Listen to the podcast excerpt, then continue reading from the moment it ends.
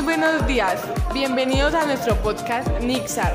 Mi nombre es Sara Euskadegui y estoy acompañada de Nicole Cañón. Hoy hablaremos de los conflictos escolares. Les dejaremos nuestra red, en cualquier red social nos pueden encontrar como arroba Nixar para que puedan escuchar mucho más de nuestro contenido.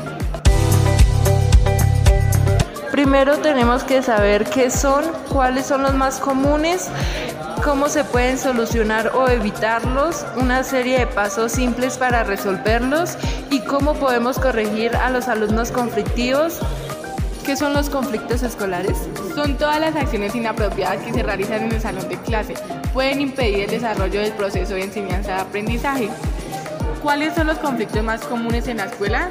Los tipos de conflictos más comunes son maltrato físico, pegar, amenazar con armas, esconder y romper objetos.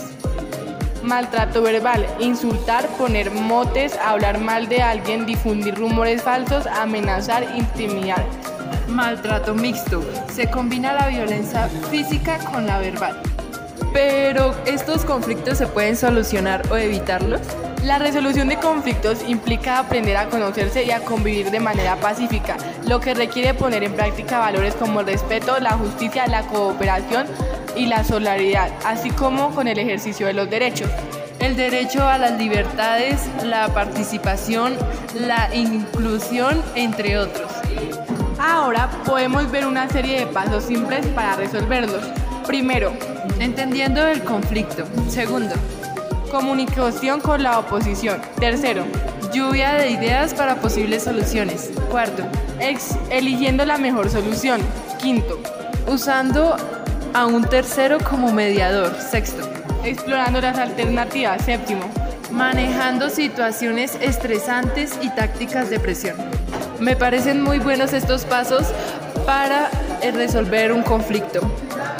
Ok, Nicole, acá Camilo nos acaba de mandar un comentario que dice que en la escuela de él hay muchos alumnos conflictivos, que cómo puede evitarlos o detener sus ataques.